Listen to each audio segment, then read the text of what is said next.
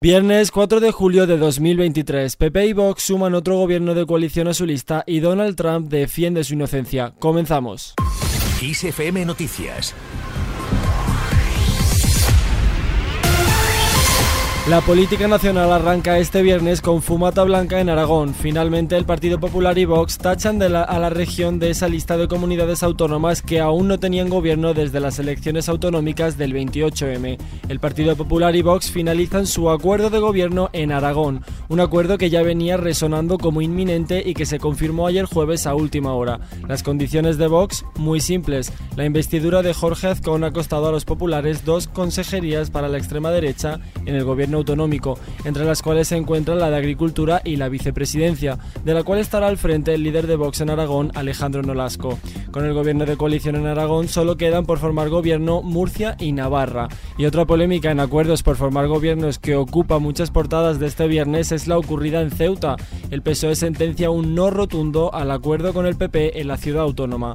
Parece ser que ese gran pacto entre PP y PSOE que parecía vislumbrarse en Ceuta no será una realidad. En palabras del secretario general general de los socialistas ceutíes porque en la actualidad no hay ni puede haber un pacto de gobierno con el PP de Feijó. Y cruzando el charco, pero sin alejarnos de la política, Donald Trump sale en libertad tras su cita con la justicia en Washington DC y asegura que está siendo víctima de una persecución política. Tras la lectura de cargos contra él, el empresario ha declarado una vez más no ser culpable de los cuatro cargos que se le imputan por intentar revertir el resultado de las elecciones en 2020. Y el presidente tendrá su próxima vista el 20 28 de agosto. Así lo ha decidido la jueza que instruye el caso tras marcar las condiciones para su liberación. Pero nos vamos hasta Perú, donde el gobierno ha lanzado una app móvil para prevenir la violencia machista. La app nace bajo el nombre de Yanap, palabra que significa ayuda en quechua. Se trata de un proyecto que tiene un objetivo claro, prevenir la violencia de género y hacer más accesible a mujeres y adolescentes los distintos servicios de ayuda estatales. Y en Brasil los activistas toman las calles. Grupos que defienden los derechos de la población negra se han manifestado este jueves para denunciar las últimas masacres realizadas por policías desde el último fin de semana. La protesta ha congregado a decenas de manifestantes frente a la sede de la Secretaría de Seguridad Pública de Sao Paulo. Pero es hora de echar un vistazo al mapa del tiempo.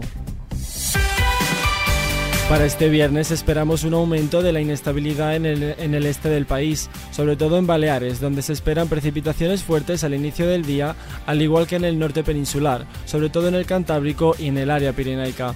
En el resto de la península esperamos una jornada bastante soleada, mínimas en descenso en todo el país y en algunas capitales tendremos entre 9 y 10 grados, y en la costa mediterránea entre 23 y 24.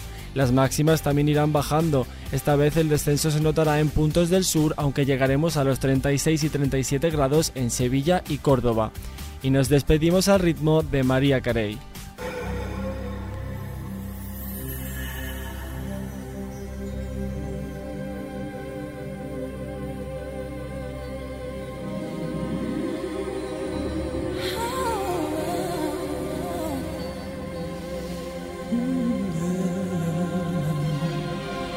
Corría el día 4 de julio de 1990 cuando la reina de la Navidad conseguía su primer número uno en el Billboard Hot 100 y no lo hacía de la mano de su mítico All I Want for Christmas, sino de este tema que escuchamos ahora, Vision of Love.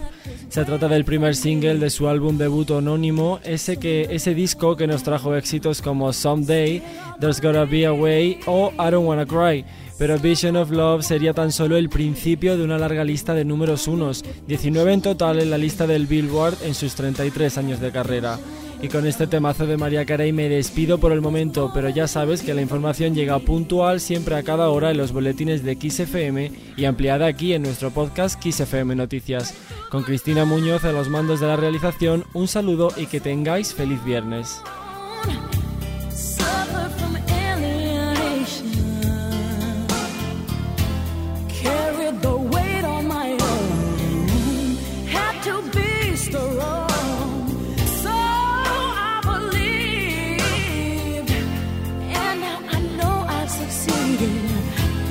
finding a place I can see.